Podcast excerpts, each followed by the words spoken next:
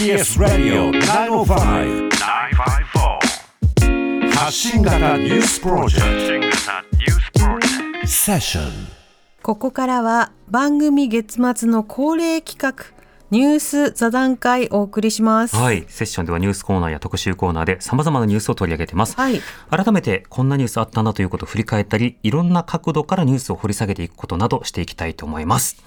リスナーの皆さん、気になるニュースまだまだ間に合いますので、はいお寄せください。メールの宛先申し上げます。ss954 アットマーク tbs.co.jp までお送りください。はい。ではでは早速いきましょうか。はい、ゲストご紹介します。スタジオにお越しいただきましたジャーナリスト江川翔子さんです。お願いします。お願いします。お願いしますは江川翔子さん神奈川新聞に社会部記者として勤務した後1987年フリーに転身なさいます。坂本弁護士一家殺人事件をきっかけにオウム真理教事件を追及し一連の報道で1995年に菊池寛賞を受賞なさっています。その後も新宗教災害冤罪などさまざまなニュースについて論評なさっています、うん。続いて時事芸人プチカシマさんです。どうもよろしくお願いしおます。願いいたします。えープチカシマさんは新聞14紙を日々読み比べられスポーツ文化政治と幅広いジャンルからニュースを読み解かれておられます。去年10月から TBS テレビ「ニュース2 3にレギュラーとして出演なさっていて、うん。TBS ラジオでは毎週土曜深夜2時からの東京ポッド許可局にご出演中です。はい。はい。ということで、今月、今年、まあ、いろいろありましたけれども、まずあの、お二人に注目のニュース伺いたいと思うんですが、鹿島さん、はい、今月の注目は？僕はですね、台湾の総統選を、うんラッパーのダース・レーダーとね5泊6日ではい。見に行ってきました。しっかりと。はい、日頃あの、選挙は祭りだ、フェスだと名乗ってる手前、だったら台湾見た方がいいよっていろんな方に勧められて、うん。まあ行ったんですが、本当にフェスでしたね。うんうんうんあの、今まで日本で選挙はフェスだって言ってたのを撤回しなくちゃいけないぐらい。そうですね。はい。パレードに参加して、これはパレードだって言うんじゃなく僕ら何を見ててたんだとガチのパレードはいを見てきたわけですもんね。まあ、本当に例えば終盤戦だと、各党のもう屋外、野外での集会が大体20万人、これ、地元紙発表なんですけども、はい。それでみんな旗振って、家族連れで、で本当にあの音楽ライブとかもやっていて、うんうん。お祭りなんですよね。で、それが10時ぐらいまで終わって、はい。で地下鉄で、まあ、方々から参加した人は帰るっていう、なんか毎毎日大晦日を過ごしてるような。うん。感じでしたね、この熱気とかで投票率も結局7割を超えましたので、うん。何なんだろうっていうのを現地でいろいろ聞いてましたけど、うん。はい、そのことをね、多分おそらくこれからいろんなところではい。発表されると思うんですけれども、今回やっぱりその与党・民進党の勝利ということになりましたけれども、はい。やっぱり今回の大統領選挙も含めて、大統領選挙は明日の自分たち台湾人の行方を決めるんだっていう、はい。そういった意識がとても強いと聞いてますが、これどうですか？そうですね、あのーまずな、なんでこんなに選挙にちゃんと行くんだっていう、例えば在外投票とか、うん。期日前投票とかもないんですよ。はい。だから僕も日本語で多く声かけられていた、あのかかけてもらったのが、普段は日本で働いてるんだけど、もうもう今回の投票のために台湾に帰ってきましたっていうのが、何人も声かけられましたね。投票の投票のために帰ってくるっていうのが、で、それ普通だよねみたいな感覚で、うん。じゃあ逆になんで日本は低いのって言われて、そう言われると確かに返す言葉なかったですよね。うんうん、日本の方が不思議だなと思って、うんうん。まあ、例えば一つの答えとしては、台湾にいろんな多様な人がいて、多様な声があるので、こういう時に自分の声を上げないと、投票しないと、もうもう存在意義がないじゃないかっていうのは、普通におっしゃってましたね、なんかねうん。またもちろんね、例えば中国の懸念がとかい。ろいろ言われることはあるんですけれども、でも懸念がない国なんてない中で、はい。日本だっていろんなことを懸念だ懸念だって言ってるわけじゃないですか。はい。じゃあなんで投票率が低いのかっていうのことも一つ合わせて考えますよね。どうしても日本からだと対中国っていう距離で語られるんですけども、うん。若者が最近こう支持が多いっていうので第三の新興政党の民衆党っていうのがあるんですけど、民衆党はやっぱり若者がすごく多くてでそこで訴えてるのがいやあの家賃が高すぎて住めないとか、月給が少ないとか、でもこれって日本と、日本だってこうこれが争点になったっていうわけですよね。はい、ずーっとそれを争点にしようとして、なかなかならないっていう。で、それもよ、そういう声が上がると、まあ、民進党も国民党も民衆党も若向けの対策も出してきたりとかして、まあ、健全だし、まあ、普通だよなとは思いましたけどね確。かに。うで、あと、長期政権に対する警戒感とすごく感じました。やっぱり2期8年最大で、で、今回8年8年やって、はいじゃあ、さらに12年目に突入するのか、政権交代かっていうのが一つの注目だったんですけど、うん。まあ、結果、与党が勝ったんですけど、一方で、あの立法院っていう、まあ、日本で国会ですね、うんうんそこは与党が過半数取れなかったんですよ。うんうん。だからなんか結果的になんか絶妙といえば絶妙のバランス感覚が働いていて、でこれはなんか羨ましいって言ったらおかしいんですけど、はい。自民党の裏金問題とかも、うんうん。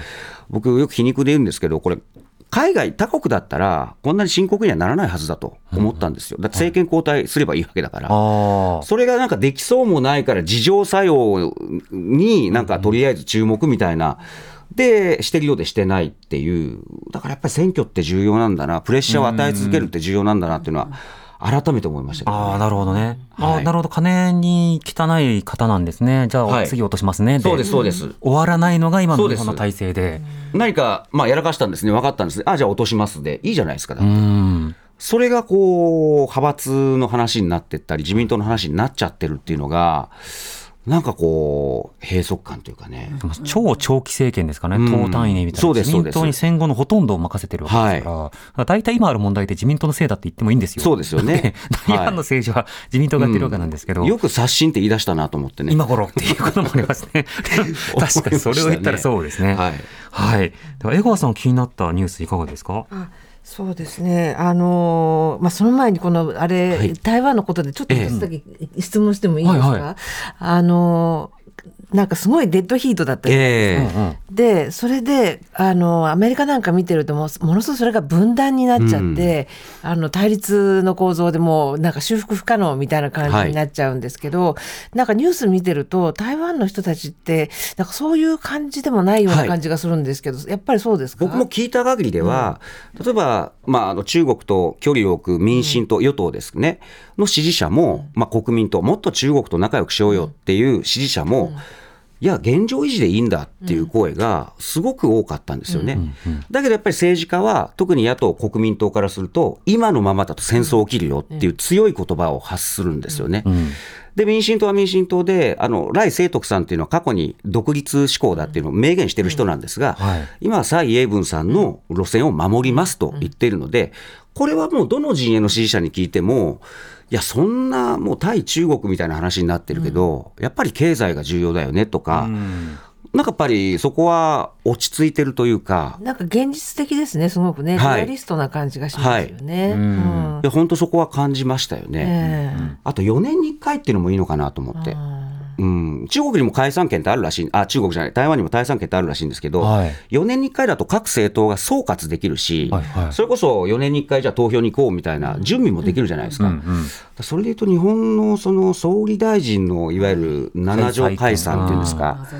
少なくともああいうのはちょっと制限した方がいいんじゃないかな。うん好きな時に首相が勝てる、自分のところが勝てる時に選挙をするっていうのが続いたりとか、今のだと、なったらしらけさせるために選挙を打つこともできるじゃないですか。はい一般的に無党派層が興味を持って、また選挙みたいな。無風な時こそ選挙だそうですっていう。そういう、こう、あえて祭りにさせないための選挙もできちゃうじゃないですか。うん。だから僕はそういう台湾から学べるとしたら、全然システムは違うから同じにしろとは思わないんですけど、せめて好きな時に権力者のそういう解散を打つっていうのは制限してもいいんじゃないかなと思いましそうたね。ですね。考えてみれば岸田さんが去年はい。6月頃に解散するかもみたいな感じが流れたんですけど、はい。はいあの時から岸田さんずっと祭り状態で、そうですね。まあ息子さんの件とか、ええ。それからそのマイナンバーカードの件とか、でその後裏金の話とかが出てきて、でずっともう炎上状態で、はい。いつやっても祭りになっちゃうから解散しかないっていうふうになってるわけで、ですよね。今、派閥の解散っていう違う解散のことを言い出してる。小規模にい。つも解散を匂わす人みたいな今回本気でしたけどね。はい。うん、小規模になりました。はい。というわけで江川さんいかがでしょう？か。はい、あの私の方はあの大河原化工機の事件ですね、あの生物兵器にこう転用できる機械を輸出したっていうことで、まあ、あ会社の社長さんが3人が逮捕されたんですけども、はい。お結局、まあ、起訴されたけどもその検察が起訴を取り下げるような状況に、まあ、なったという、まあ、そういう事件ですよね。でうん。あの、まあ、国家賠償訴訟を起こして、まあ、東京都とそれから国を相手にして、えー起こした裁判っていうのが去年の暮れに、まあ、判決があってで、えーこれはもう逮捕も起訴も違法だっていうことを、まあ、はっきり言った判決になったわけですよね。はいで、まあ、これに対して、えーどうするのかなと思っていたら、あー都も国も、まあ、控訴しますと、うん。争い続けますという、そういう感じに、まあ、なっちゃったわけですよね。はい。まあ、これは、あの、ひ被害者と言っていいあのいいと思うんですけども、冤罪の被害者ですよね。うん。の方たちはあの判決もらった時にですねやっぱりこれはちゃんと反省してであのどこがうんまずかったのかっていうことを検証してで再発防止策をおちゃんと作ってほしいとそれうんがそのためにあの裁判を起こしたんだってことをおっしゃってたんですよね。はいにもかかわらず、まあ、うん結局その検証したり反省したりするっていうプロセスに入らないで争い続けるあるいはその問題を先送りですよね。うんえーそういうふうな道をお都も国も選んだっていうことはまあ非常にあの残念だなっていう感じですよね。そうですね、これ何をもって不服としたのかっていうことがちょっと見えづらいですよね。うーん。まあだからその逮捕も起訴も違法だって言われたことが、はい。あー気に入らないのかなと思ったんですけどただこの判決ですねあのーこの原告の弁護士さんがあ相当薄味ですねって言ってたぐらいでですねおうおうおうあのあんまりそのきついこと言ってないんですよね。まあ確かにその逮捕も起訴も違法だとは言ってるんですけれども、うん。あるいはあのその3人のうちの1人に対するその取り調べですよね、えーその時のやり方が、まあ騙し討ちみたいな感じで書類作ったりとかですね、えーしてるっていうことは、まあ、あの確かに言ってるんですけれどもやっぱりこの原告の人たちっていうのはやっぱりこれその作られた事件だっていうことを、まあ、強く言ってたわけですよね。で実際裁判の中で現職の警察官があーまあ捏造ですねみたいなことを言ったっていうまあ、はい。ちょっと聞いたことないですよね。えーですからその警察組織の中でもこれはちょっとまずいんじゃないかっていう意見が出ていた、うん。あるいはその警察のおそういう問題をこう指摘するようなあ内部の通報お窓口があってそこにもそういう通報が行ってたと、まあ、そういうぐらいあの警察内部でも問題視する人がいたぐらいのおことだったんですよね。えーにもかかわらずあの判決っていうのはそういうまあ捏造的なものあるいはその作り上げたというところまで踏み込まないで、うん。普通にあの捜査をやっていればあの求められることをやっていればあのこれは逮捕もなかったし起訴もなかったみたいな感じで、まあ、ちゃんとやるべきことをやりませんでしたねっていう、まあ、いわば過失、うんうちょっとこう手抜きしちゃったみたいな感じのあのまあそういう認定なんですよ。だけどもやっぱりその原告の人たちはこれだけそのあの事件でないっていうう方向の証拠があるにもかかわらず、うそれをあえてやったっていうことで、うんもうこれは過失じゃなくて故意だと。いうことをまあ言っていたんですね。だがだけどただ私はその判決聞いた時にですねまあそうやって濃いまあいわばでっち上げとか捏造とかっていうところにまでまあ判決が踏み込むと、うん。まあそれを受け入れられないって言ってですねあのこう控訴される可能性もあるんであー。まあ控えたのかなっていうふうに思ったぐらいなんですね。うん。あのやっぱり警察って捏造とかっていうとすごい過敏になるじゃないですか。熱をすることあるのにね。そのあれですよ袴田さんの事件だって証拠がその捏造だって言われたらもうそそれだけはもうなん認められないみたいな感じになりますよね。だからあのちょっとこうマイルドに相当マイルドにしたのかなっていう感じだったんですがしたんですけどもうん。それすら受け入れない。うんうん。っていうまあそういうことなんですよね。それでやっぱりそのちゃんと検証して何が問題だったかってことをやんなきゃあの同じことを繰り返すと思うんですよね。うん。だけどもそういうことにそういうプロセスに入らないと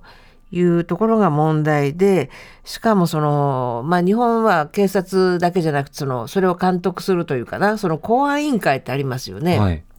で、その公安委員会が全然機能してないですようね。ーん。こういうことがあったら、その東京都の公安委員会とか、あるいは国家公安委員会とかが、あこれはなんか検証しなければいけないんじゃないんですか？っていうことを一言ぐらい言ったっていいと思うんですけど、はい。おそういうようなことの動きもないと。うん。まあそんなような状況で、なかなかその検証をするところがないというふうになっています。そうでだからすね。私はもうこういう時には国会かなんかの、まあ、法務委員会でもいいですけども、おまあその冤罪の検証委員会みたいのを作って、うんこれだけ大きな事件ですからね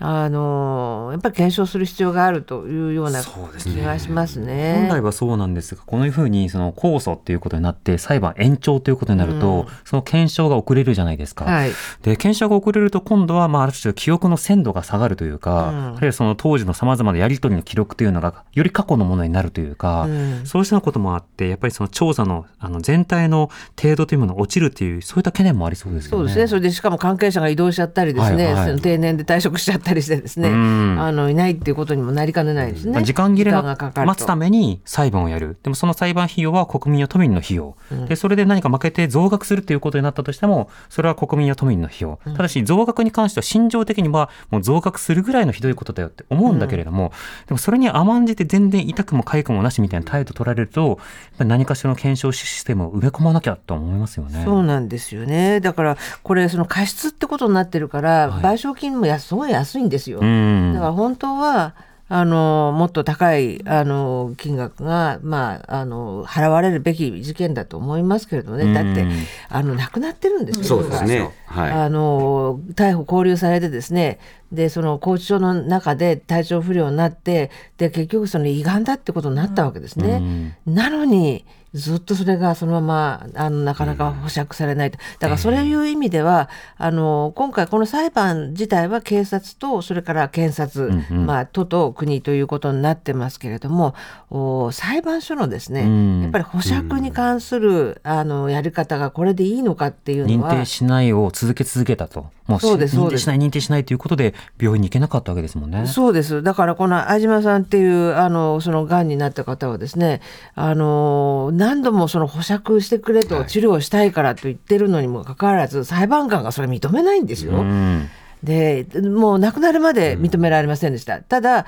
あのーそれとは別の、まあ、交流の執行停止っていう、あのーまあ、あ期限付きのですね、いつからいつまであの執行停止しますっていう、そういう別のあの制度があるんですけど、まあ、それでなんとか出たんですけども、でもそうすると、おじゃあそれ次延長されるのかどうかって分かんないんですよね。はい。そういう非常に不安定な状況の中で、そうです。例えばそれで病気で、例えば何日間入院してくださいって言われても、延長の見通しが立たないと、ええ。いやーってなっちゃいますよね。いやそうなんです。よだから病院の方もそういう不安定な人を受け入れるっていうことになかなかこう消極的になって、だから最初に検査したところもやっぱりちゃんとやってもらえなかったんですよね。だからやっぱりちゃんと保釈して、えーそしてそのお病院にあのちゃんと入れるとおそういう期限なんかつけないでですね、そういうふうにあのするべきだったのにそれがなされなかったっていうことについてはまあその原告の代理人の方になんで裁判所を訴えなかったんですかって聞いたら、まあその裁判所に裁判所を訴えてもなかなか勝つ見込みがないので、えーっていうことをおっしゃってましたけど、でもこれはね本当は相当に問題ですよと、人権侵害、人の命に関わることですからね、これこれもちゃんとやっぱり検証しなきゃいけない。そうですね。そ。れから経産省もそうですね。うん経産省もあのやっぱりこれその何がその違法なのかっていう基準作りに関わってるわけですよね。で最初はこれはあいや引っかかりませんよと言ってたにもかかわらず、まあ、警察にこう何度も言われてですね、んまあ折れるみたいな感じになったわけですよね。やっぱりそんなことでいいんですかと。うんでしかもそういうことになるとやっぱりあの日本のいろんな製造する機械のですね、はい国際競争力っていうのが落ちるわけですよね。えだ今回あの経済安全保障のためにみたいな論理でこの時期に位置づけられているわけですけれども、ある種の経済活動そのものに対する規制っていうものや萎縮っていうものを生むっていうことになるわけですね。そうです。だからこの大河原化工機は、あの、そういう疑いを持たれたので、あの、やっぱりそういうことにならないように、いちいち、だからその、お大臣の許可を取って、うんあの、輸出するってことになるんですね。そうすると輸出先からいろんな書類を出してもらって、あのまあ、それの手続き整えなきゃいけないと、でそうするとお客さんはそんな面倒くさいんだったら別の国のあの別の機械を使うわって話になるわけですなよね。りますね。でそんな感じになって国際競争力が落ちるからやっぱりその国際標準のきその規制する時にもですよ。あの、まあ、基準でやってほしいっていうのが、あのこの岡原加工機の方たちのあの、まあ、求めてることなんですね。うんだからそういうことがなぜできなかったのかとあと、まあ、国際標準っていうで別に日本だけその甘くしてくれって言ってる話じゃないんですよ。うん国際標準でやろうよって言ってることがなぜできなかったのかっていうのもやっぱり経産省もあの検証が必要だとそ思いますねよね。まあ加えて国際標準ということで言うならばその交流期間などを無期限にこう延長できるような今の人質指標のあり方も変えなきゃいけないなどたくさん論点があるんですが今日はですね例えばあのたくさんメッセージいただいている中でやっぱりその政治と金の問題が多いんですよね。でまあ、例えばなんですけれども、えーラジオネーム、えー、しげるプリンさんありがとうございますあ。りがとうございます。今自民党が一世一代の大茶番劇を演じています 裏金から脱税容疑へという最悪の流れは何とかして防ぎたい自民党は悪い派閥を解散しますというニュースに国民の意識を誘導する作戦に出たのですこんな子供騙しの茶番に乗るのは愚かですといただきました、はい。ラジオネームたぬきうどんさんどうもありがとうございます。私がとても気になったのは谷川弥一議員の記者会見です。記者の質問に対して俺が悪かったんだの一点張りで具体的な説明をかたくなに拒否し続ける態度、うん。政治家としての責任とは何か全然分かっていない人が長年にわたり選挙で選ばれ続けてきたのだと知り愕然としました。国民の側が政治家なんてそんなもんだと諦めたり無関心になったりすることも今回のような政治資金の裏金問題が見過ごされてきた要因ではないかと谷川議員の記者会見を見て感じました。うん。まあどうせ変わらないんでしょって思ったらこれはあのやらかした側のまあ得になるのでね。まあちゃんとどうぞっていうふうになるのがまあ大事なところなんですが、さあこの件にめぐっては、あの今ね、検察頑張れみたいなものと、はい。検察ややっぱりダメだったかみたいな反応もあったりするんですが、まあ、その話はまず置いといたとして、あの鹿島さん、このはい。政治の問題、まあ、国会もうすぐスタートということになりますけれども、今の動きどうですか？いやあの派閥を解散っていう、そっちがなんかメインになっちゃってる感じがするんですけど、はい。やっぱり派閥を解散するほど裏金が問題だったっていうんだったら、じゃあ、その裏金が何に使われていたのか、ん。どんな効果があったのかとか、はい。そこですよね、僕ら知りたいのは。うん。正直、派閥が続こうが続かまいが、僕はどうでもいいんですよ、自民党にでもなんでもないから、はい。それよりは今、その裏金はどうやって使ってたのっていう方は知りたいですよね。うん。というのは、やっぱりその谷川さんも会見で、パーティー券を売ることで大臣になりたかった、でもなれなかった。つまり選挙とか民主主義とかと全然遠いことをやってるわけじゃないですか、その裏金がもし選挙とか、誰かの地位を上げるために効果があったならば、それ一番逆のことをやってるなと思うので、ん。そこですよね。でも解散っていうので、そこも覆い隠してる感じがしますよね。あと僕、これ、リクルート事件のことをよく言われるんですけど、その政治改革って、僕、覚えてるんですけど、あの時も確か政治と金、政治改革大綱みたいなの出したんですよ。でも、いつの間にか話が、選挙制度を変えればよくなるみたいな話にスライドしていたんですよ。それすごく覚えてて、当時は中選挙区制で、小選挙区になればお金の流れもきれいになる。っていう。でも今、小選挙区は小選挙区で弊害が言われてるじゃないですか。党の権限が強くなって、他の人は何も言えなくなったんじゃないかと。うんでもそれが今、派閥っていうのにとって変わってる気がするんですよね。うんもう政治と金の話じゃなくて、もう派閥を解散すればもう良くなるんだっていう。うんでも一方で本当に派閥解散したら、例えばですが、じゃあみんなが無派閥になって、誰か一人人気者、ポピュリストが出て、そっちにわーってみんな無批判で流れていく可能性だってあるんじゃないのとか、はい。そういう派閥論をどんどんやってほしいんですよね。党の力が強くなってうん。逆らえなくなるっていうものそうですそうです。がもっともっと高まるのではないかとか、はあと岸田さんが今ね、無派閥解散っていうんですけど、あれもなんか政局ににも見えちゃうんですよね。うん。例えば安倍派とか、茂木派とか麻生派にずっと気を使ってきた岸田さんが、自分が解散することで、で安倍派が解散することで、もう無派閥という名の大きい派閥の中心人物になれるじゃないですか。はい。となると、茂木派、麻生派が今度、少数派になっちゃうわけでしょ？だって次、例えば総裁選やるときはい。に、岸田さんからすると、はい。ライバルがいなくなるのはそうで、確定でそうですす。からね。だからそれは無派閥と、まあ、菅さんが昔からやってたんですけどね、はい。無派閥のふりして、実は古文たくさん、で、どんどん古文が捕まり始めてるっていう、なんか、そういう無派閥のやってたんですけど、そのスケールの大きいのを、岸田さんがもしかしたら仕掛けてる、これはただの政局じゃないかなうん。とすら、ちょっと懐疑的に見てます、ね。政局にさせてしまっているっていうところがありますよね。ええうん江郷さんどうでしょうか？うんあの今ね、その鹿島さんおっしゃったように、やっぱりこれ、どういうふうにお金使われてたのかとかっていう、そういう事実関係ですよね。はいそういうことをまず明らかにして、なんでこういうことが起きたっていう、まあその検証ですよね。それがやっぱり先だと思うんですけれども、やっぱりそのなんか対策ばっかりにこう慌ただしいんですよね。はいあの時もそうでしたよね。あの、統一教会との関連の議員が、まあいろいろ出てきて、えーその時もなんかこの本人の点検に任せるみたいな感じ8で、つの点検項目みたいな。そうです、そうです。で、一番肝心の安倍さんや細田さんについては何もしないっていうですね。だからやっぱりその、何が起きたのかっていうのが、まあ大事だと思うんですよね。で、例えばですよ、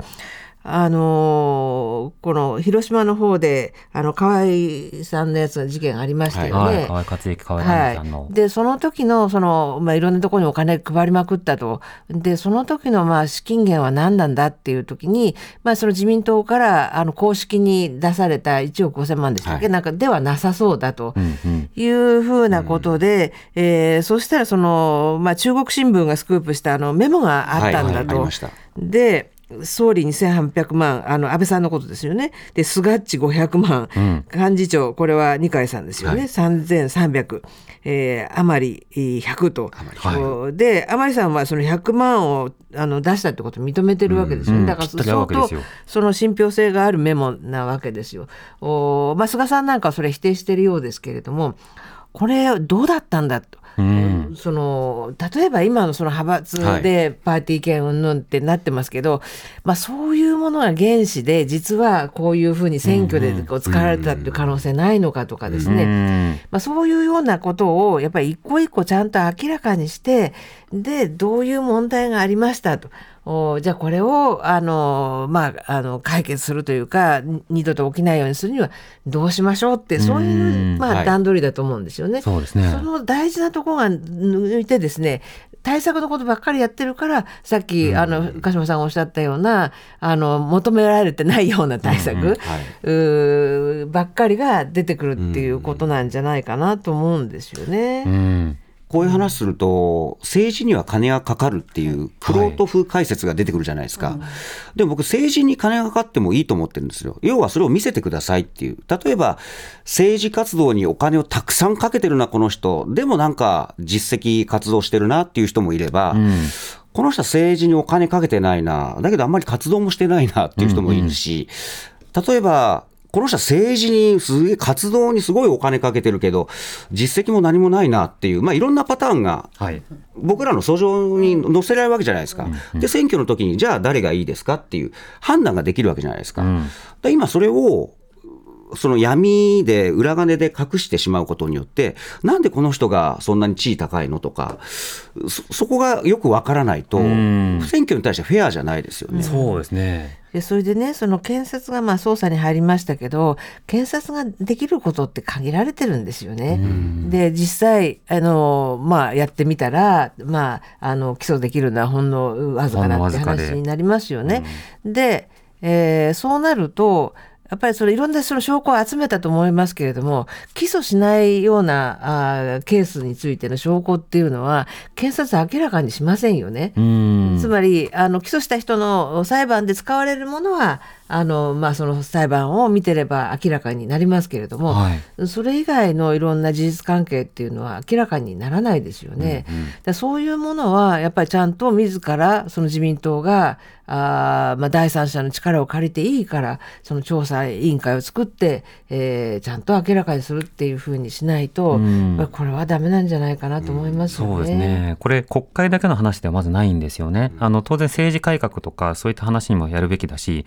あの政治資金規正法などの改正まで視野に入れて議論するべきだと思うんですけど、その広島の事案、要はその河合夫妻がお金を配って、でそれをで、まあ、票の取りまとめとかいろんなところにも配慮して、こっち側にくれと、もう一人いる自民党の候補者じゃなくてこっち側にっていう動きをしてやっていたっていうことは、各地方議員で自民党の方々は同じく各様々な選挙のためにこういったお金をもらったり動いたりしていたんじゃないかっていう疑念が出てくるわけですね。まあ、そうするとこれは今回裏金を作っていたメインの人例えば捕まった人とかだけではなくて例えば5人衆とかそうした人もさることながら全国の自民党の党員や議員のされる方々はやっぱり疑わしい状況が晴れていない。でその構造に対して例えば地方議議会のね人々とかが連名とかでいやちゃんと第三者調査やるべきですよっていうようなことも言ってないと。ということはそういったところに入れていいの投票やっていいのっていうようなことを疑問を抱くってところまで行くべきだという危機感がまだ自民党の方に足りてない。あくまで派閥の解散というようなことで煙幕を張って逃げようとしてるっていうのが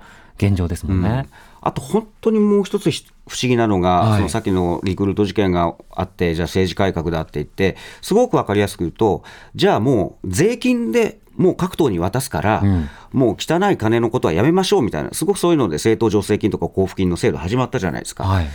で、共産党はもらってないんですよね、うんでもそれ以外の野党も含め、自民党も含めもらってるんですけど、なんで自民党は他の党がそれでやりくりしてるのが、はいはい自民党だけパーティー開けなきゃ、いや、だめなんですとか、うんなんかすごく悲痛な叫びを言ってるじゃないですかね。え、何に使ってんの、そんなにって。うん。二重取りですよね、だって他の党は税金ももらってて、税金もらっててというか、それを活動ししてるのに、今回はそれとは別のパーティーの話ですからうね、ん。どれだけお金かかるんだろう、何してるんだろうっていう。政治ジャーナリストの人が例えばね秘書っていうのええを何人しかやったわけなくて、ええあとは自腹でやってて、ええでもそれにお金が必要でうんぬんって説明してるんだけど、与野党同じだよな同じですよね。中でいろんな派閥もある中で、うん派閥でもそれをやってたところとはい裏金作ってたところで分かれていると。政権交代し時期もありましたからね。うんうんだってそれは説明変数には実はならんのですよね。そうです、そうです、そうです。そのあたりのことはね、その一個一個、ちゃんと通っていくっていう、まあ、自浄作用があるかどうかっていうことの議論をすること自体が日本の選挙制度の話した問題だっていうのは、そうなんですよ先ほど鹿島さんがはい話されました。メールたくさん来ています。はい。ラジオネームナステンさんいつもありがとうございます。私が気になったのは能登半島地震で被災した技能実習生についてです。石川県内では4600人の技能実習生がいて被災地域で職場を失った方もいるとのこと。避難に関する必要な情報がなかなか得られず苦労したという技能実習生の声を伝える報道もありました。また技能実習生は在留資格で職種が非常に狭く限定されているため被災した場合に転職が難しいことも問題だと思いますといただいてますはい。えそれからですね、えもう一つ、え羽田の飛行機接触事故、はい。旅客機には車椅子の乗客もいたそうですが、全員無事だったのとのこと。乗務員はもちろん、客の冷静さにも感嘆しました。しかし、地震がなければ事故は起きず、亡くなる方もいなかったかことを思うと、気の毒でなりませんというふうにいただきました。続いてラジオネーム菅もっち500さんからです。ありがとうございます。能登半島地震で見過ごせないのが志賀原発の被害に関するニュースです変圧器から漏れた油の量や津波の有無について数日後に訂正されるなど断片的な情報が伝わってくるのみで原発内部の被害の全容や状況が明らかにされているとは言えません。また原発事故の避難計画は屋内避難と、えー屋内退避と避難の2つからなりますが今回の地震による建物の崩壊、ん。道路の崩壊の状況を見るとどちらも困難でありこれまで立てられてきた避難計画は絵空事ではないかと思えてきます。うん、屋内っていう屋内がないし、はい。屋外に行こうとしても道がないしということですね。さて地震関連のメールなどたくさんいただきました。鹿島さんいかがでしょうか？あのー僕やっぱこれ見ててその初動の問題とかいろいろ話されてるんですけどその前じゃあその防災はどうなってたのっていうのはやっぱり、うんうんこれね石川だけの話じゃなくて、もう日本中明日の話じゃないですか、はい。最近だと毎日新聞が1月24日に石川県地震想定見直さず97年からうん。で被害を見積もりえー過小にしていたっていうのがこれはまあ多分発災翌々日ぐらいから出てたんですけど改めてこれ一面トップで出てきて、はい。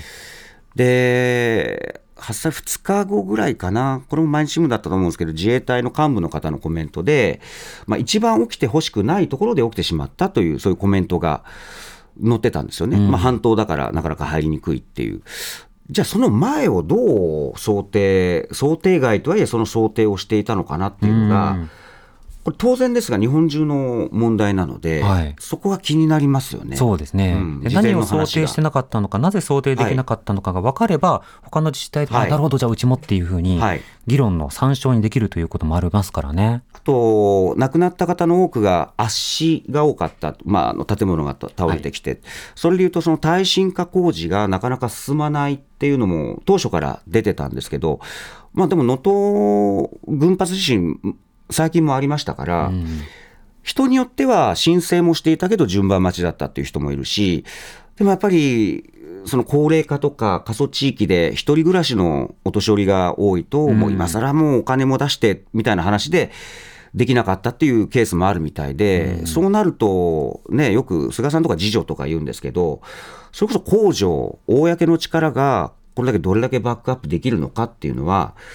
これ日本全体の話なの、防災と含めて、っていうのはつくづく思います、そうですね。江川さん、注目はいかがですか、うん、あのその点で言うとですね例えばその、まあ、自衛隊の派遣があの蓄次投入だったんじゃないかとかあるいはその空からやればよかったんじゃないかとか、まあ、いろんなことを言う人いますよね。でそのたんびに、まあ、その岸田さんもそれから林さんも、いや問題なかったんだっていうふうにおっしゃるんですよね。で実際確かに発災後の話で言うとあれだけ道路が寸断された状況でですね、あのそんな何万人もいっぺんに行くってことはそれは無理だったと思います。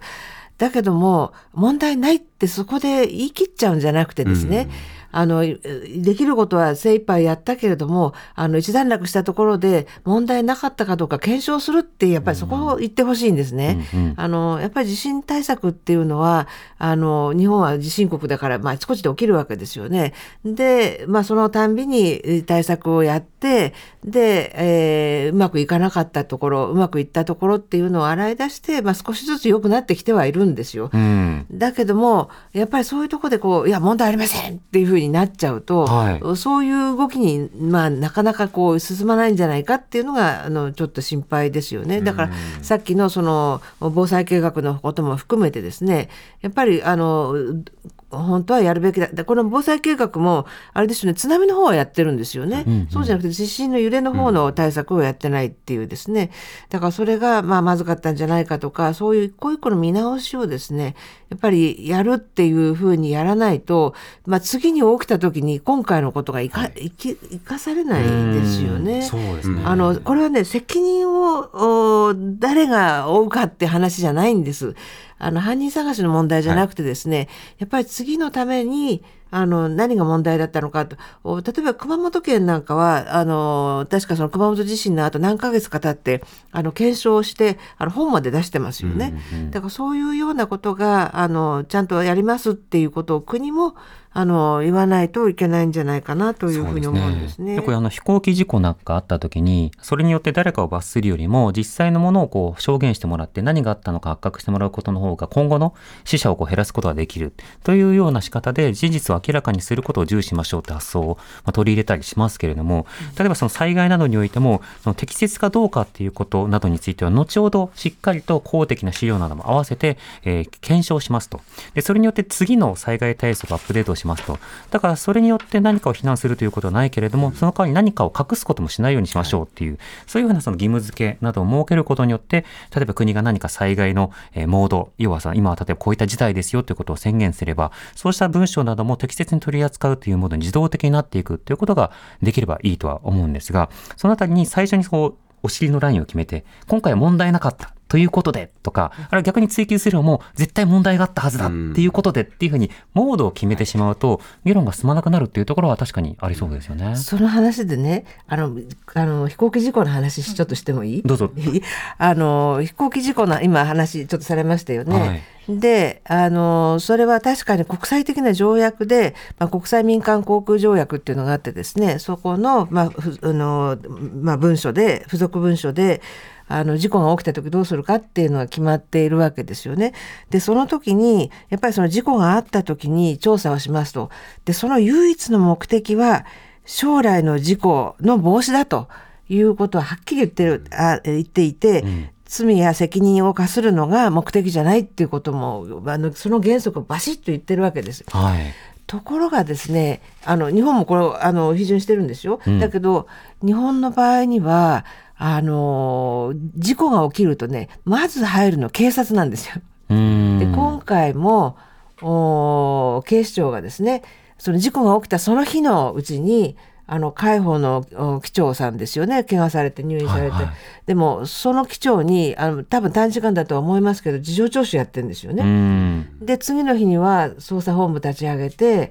で業務上過失致死傷で、えーまあ、現場検証もやってるとおそういうことでまず警察が動くと。いうふうな状況で,、んでしかもですねまあもちろんその運輸安全委員会の方もあの動いて調査やるんですよ。おだけどもあのこの捜査の方が優先だっていうそういううん覚書があるんですよ。それはあの国土交通省の前の運輸省時代に警察と結んだやつで。はあ。あの捜査よ捜査の支障のないように調査しますみたいなそういう形になってるんですね。でそれはまだ生きてるというような状況なんです。だからあの罪に問わないから全部洗いざらい喋ってくれっていうそういう話じゃないですか。特にあの航空機の事故っていうのは、うんやっぱりその非常に複雑で巨大なシステムの中であれ動いてるわけですね。はい。だからいろんな人たちが関与してるわけですよ。飛行機作ってるところからですね、あるいはその乗務員の方からですね、あるいは管制官からですね、えーもうその他もろもろたくさんの人たちが関与しているので、まあどこになんかこう事故のにつながるものがあるのか。だからそれは必ずしも責任があるっていうことじゃなくても、うん。やっぱりちょっとでも可能性があるんだったらそれ全部洗い出してそこのところの対策やりましょうっていう話があの、まあ、事故の再発防止の発想ですよね。んだからあらゆる人がやっぱりその自分の知ってることを全部正直に洗いざらい出してもらうっていうふうにならないといけないんですけれどもでも日本の場合にはあーそのお時にですねその後にまあそのおその前後にですね警察が控えていて、で警察がやるっていうことはやっぱりその刑事責任は誰にあるのかっていうところを探すのが警察のお仕事ですよね。誰を裁くのかにつなげるというための議論ですよね。だからあのやっぱりそれってちょっと違うんじゃないかと。うん。いうことなんです。もちろんねその事故にはいろいろあって、あの誰かがその機内でこう刃物持って暴れたために起きたんだとかみたいなことになればですよ。そこで刑事責任が発生しますよね。っていうことで、まあ、警察の出番ですってこともあるでしょうし、あるいはその現場検証みたいなことの作業っていうのは、まあ、その警察の力借りるっていうことは必要だと思うんですけれども、うん。ただやっぱりそこは運輸安全委員会があのこう仕切ってですねでその、おまあ、調査っていうのが最優先で行われるってそしてしかもそこでの調査結果っていうのがこのその裁く側の手続きに使われないっていうふうにしないと。そうですね逆にその裁く側の手続きになると今度は冤罪とか、それからそのメンツとかいろんなものが絡んできてっていうのもあったりするので、それらをこう話したような仕方でできないかどうかっていうのも一つポイントですよね。他にもたくさんの観点からメールいただいております。ありがとうございます。えーラジオネームジュゴンさんどうもありがとうございますあんまりだと思うのは政府が辺野古の大浦湾の埋め立て工事に着手したというニュースです沖縄県民の7割が反対という意思表明をしたにもかかわらず大執行が行われてしまいました。玉城知事は何度も岸田総理に対話の機会を要請していますが岸田総理は会見で丁寧な説明に努めるという言葉だけを繰り返し直接の対応を避け続けています。これほど重要な政策について自治体の長と十分な意思疎通もせず国が強行に進めるなんて民主主義と言えるのか本当に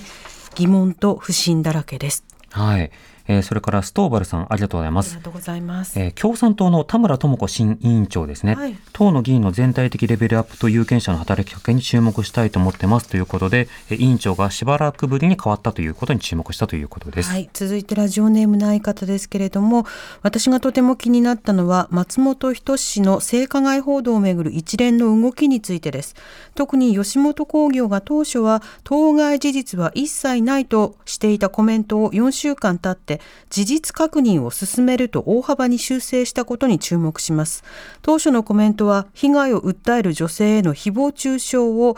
誘引する事態にもつながってしまいました。またジャニー喜多川氏による性加害問題との類似類似点も感じます。優越的地位を利用して繰り返しパワハラやセクハラなどが行われていたことが証言されているからです。えーそれからゆるかわキャッチさんありがとうございます。あり。がとうございます。私が気になるニュースは様々な場所における性加害問題です、今月に入っても芸能界における性加害報道が文春によって報じられていますがそれ以前にも自衛隊ジャニーズその他家庭学校職場など様々なところで被害者が生まれている現状を見聞きするたびに心が痛んでますいい加減各業界団体などで網羅的な大規模調査をやるべきですし学校での性教育や人権教育ももっと機会を設けて進めるべきだと思いますといただきました、そしてラジオネーム NTT さんです。ありがとうございます。群馬県高崎市の群馬の森にある朝鮮人追悼碑の強制撤去の件が気にかかっています。ブログなブログが好きな山本一太県知事は昨日細かいことは書かないが知事として県民のためになるイコール正しいと信じることを粛々と実行する。そしてその決断によって生じる結果責任は全て知事である自分が受け止める。この姿勢は1ミリも揺らいでいない。と反応しています、うん。災害や経年劣化他の用途の工事などでなくこういった日が撤去されることが他にあるか想像するとこのことの異常性がわかるのではないでしょうか。すで、に23年前から地元では署名などもしており私もお手伝いしましたがなかなかここに至るまで話題になってこなかったのが残念です。この先どうなるか注目です。と確かに。火が撤去されるとなった時にどんなものがされがちなのかというのもね気になりますね、えーラジオネームパーチさんありがとうございます、はい、ありがとうございます。大変心配しているのはガザ地区の情勢です。一般市民の犠牲者は2万5千人を超え、え病院や国連施設まで攻撃され、多くの国連のスタッフやジャーナリストまで命を落とし、現地と国際社会をつなぐ手立てまで破壊されているなんて言葉になりません。支援物資の受け取りに並ぶ市民の列まで攻撃されたとの報道も、一刻も早い停戦と支援物資の搬入、平和共存のための国連の積極的介入を求めたいですというふうにいただきました。その他たくさんのニュースいただきました本。当に皆さんありがとうござはいい、ます、最後一言ずつになりますが、1月のニュースを受けて2月以降どう注目をしていくのか、今月どう振り返るのか、鹿島さんいかがでしょう？そうですねあの松本人志さんの報道について、僕はあの一報を読んだときにあのアメリカの映画プロデューサーのワインスタインの、時を思い出したんですよね、でこれから告発者の方が次々に現れたら、ま全く同じ展開になるんじゃないかというのと、それ、年末の時点で思ってて、うん。であと、ワインスタインの件はあれ、ニューヨーク・タイムズが報じたんですよね、スクープで。で、日本の場合は文春じゃないですか。うん。この違いって覚えておいた方がいいんじゃないかって、新聞って何か書いてるようで書いてないんじゃないかとか、はい。まあ、あと赤旗ですよね、ええ。この2つに頼っているというか、社会を動かしているっていう何かを正すためにね、というのは感じました。メディア状況についてはいもということですね。江川さんいかがでしょうか？そうですねあの今日いろいろ話してきてやっぱりその足りないのは検証の文化だと思ったんですね。うんやっぱりその何か起きた時にこれどうして起きたのかとかですねあのそういうことをこうあのちゃんとこう振り返って事実を確認すると、まあ、例えばですねそのイギリスでは今あのコロナ対策があのどうだったのかっていうのを今検証してるわけですね。はい。でそれあの立ち上がったのは確かそのジョンソンうんさんの時ですよねつまりその自分がやったんだけど、それがちゃんとやできてたかどうかっていうのをあの検証しましょうっていうことを、まあ、その首相自らが言って、うんそれで、えまあ、裁判官だった人を、まあ、トップに据えてあの、まあ、検証委員会っていうのができて、はいでそこにいろんな人たちがそのその首相もそうだしそれからその時の財務大臣だとかですねいろんな人たちが呼ばれてであのそれはあの公聴会みたいな形でやるわけですよね。でそれは誰もが見れるこのネットで中継されるので、うん後からでも見れるっていうそういうような非常にオープンな場でその検証がされると。まあ、日本もですねコロナ対策とか全然検証とかやあのお専門家たちがね個人的にあの卒論って言ってね、ええ。あの専門家たちがこう文章を残したりとか、あとそれぞれ本を書いたりとかしてますよね。ええ。だだから尾身先生とかがですねそういうあの本出したりうん。自己検証本とか出してますけれどもでも政府としての対応がどうだったのかっていう、うん。そういうことはやらないですようね。それん。からさっき言ったようにその捜査機関も自分たちがなぜまずかったのかやらない。それから航空機事故も、まあ、そういう検証よりも犯人探しみたいな感じの方に行くと、うんだからねやっぱりそれそれからその政治もそうですよね。あの対策ばっかりやってると、でそっちの方にどうなんかこうメディアもなんとなく動かされちゃうわけですよね。新しい方にマイク向け向けますからね。そうなんです。だからやっぱり私たちねもうちょっとちゃんとその過去に起きたことを検証するとうん。いう文化をですねもう少し自分たちで育てなきゃいけないなっていう感じがしますね。検証なくして未来なしというその前提でいろいろなものについて問うていくことをしていきましょう。今夜は円橋翔子さん、プチカシマさんと一緒にお送りしました。お二方ともありがとうございます。ありがとうございましたまたよろしくお願いいたします。荻上チキ